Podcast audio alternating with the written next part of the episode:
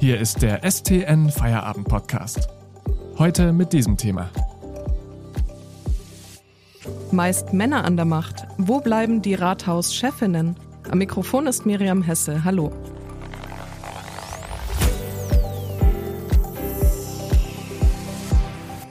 Carmen Haberstroh tritt in wenigen Wochen ihr Amt als Metzinger Oberbürgermeisterin an.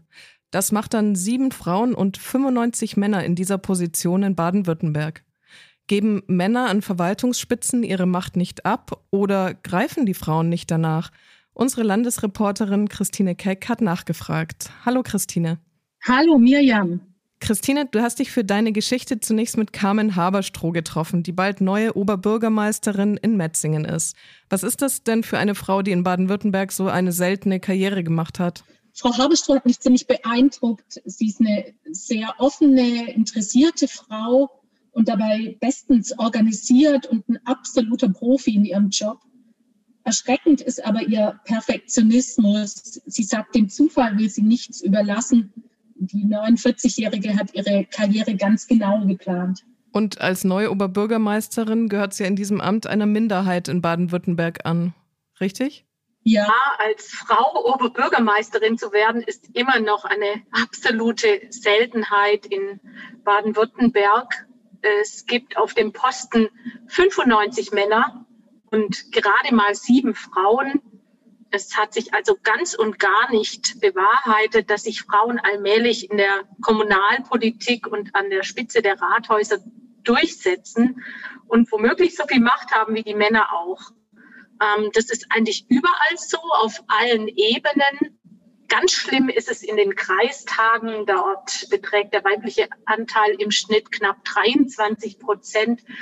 Aber das geht auch hoch bis in den Stuttgarter Landtag. Da sitzen mehr als 70 Prozent Männer. Unglaublich.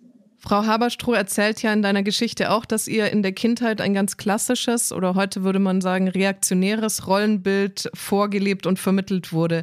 Wie hat sie sich dennoch an die Spitze gekämpft? Woher kam der Impuls? Im Interview mit mir hat sie erzählt, dass ihr Vater einerseits ähm, herzensgut sei, aber auch ein absoluter Patriarch der alten Schule. Und ihr wurde zu Hause mitgegeben, dass sich Frauen nicht in den Vordergrund drängen sollen. Aber das fühlte sich in ihrem Job als Chefin der Stadtwerke und Finanzbürgermeisterin falsch an. Sie hat also nach und nach mehr Verantwortung übernommen und dann kam bei ihr irgendwann der Punkt, wo sie eingesehen hat, wenn ich mich jetzt nicht für den OB-Posten bewerbe, dann wird mir womöglich jemand vorgesetzt, der viel schlechter ist als ich. Und da hat sich die Verwaltungswirtin entschieden, hey, ich mache den Job doch lieber selber. Woran liegt es, dass Frauen in diesen hohen Verwaltungspositionen so selten zu finden sind? Dem wollen wir noch etwas genauer nachgehen. Vorher machen wir aber kurz Werbung. Bitte denken Sie daran, den STN Feierabend Podcast zu abonnieren, damit Sie keine Folge mehr verpassen. Mehr Hintergründe und Analysen bekommen Sie mit einem STN Plus Abo für nur 6,90 Euro monatlich kündbar.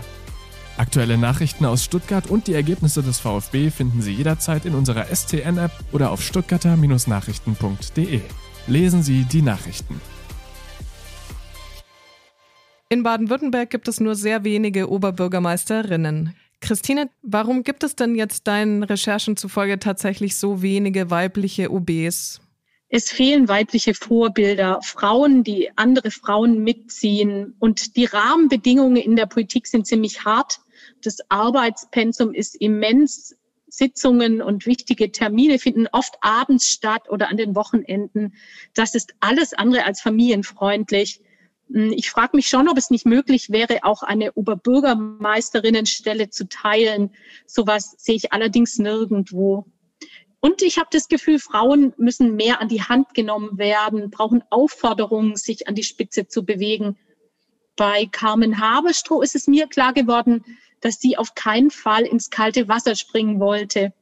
Wobei das Wasser längst wohl temperiert war in ihrem Fall. Aber sie wollte unbedingt das Gefühl der Sicherheit. Sie wollte auf keinen Fall scheitern. Und ich glaube, Männer sind da viel risikobereiter. Sie sagt ja auch, ohne Quoten können die Frauen in der Politik kaum aufholen. Warum ist sie davon überzeugt? Tja, weiter einfach darauf zu warten, dass die Männer Platz machen, das funktioniert einfach nicht.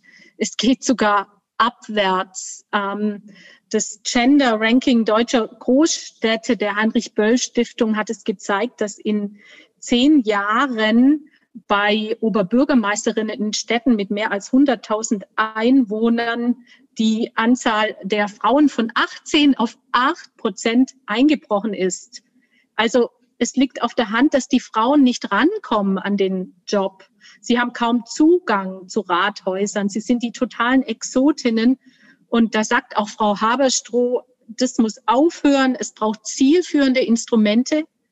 Es braucht eine Quote in den Parteien, damit der Nachwuchs aufgebaut wird. Was hat dich persönlich denn an dem Gespräch mit der neuen Metzinger Rathauschefin beeindruckt? Mich hat erstaunt, dass sie so lange gewartet hat mit ihrer Bewerbung. Ein früherer Oberbürgermeister in Metzingen, ihr damaliger Chef, hatte sie schon einst aufgefordert, ihm nachzufolgen und in den Ring zu steigen.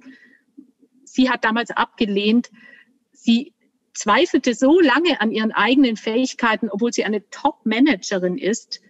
Und heute ist ihr Grundsatz, traut euch, ihr Frauen, macht es einfach.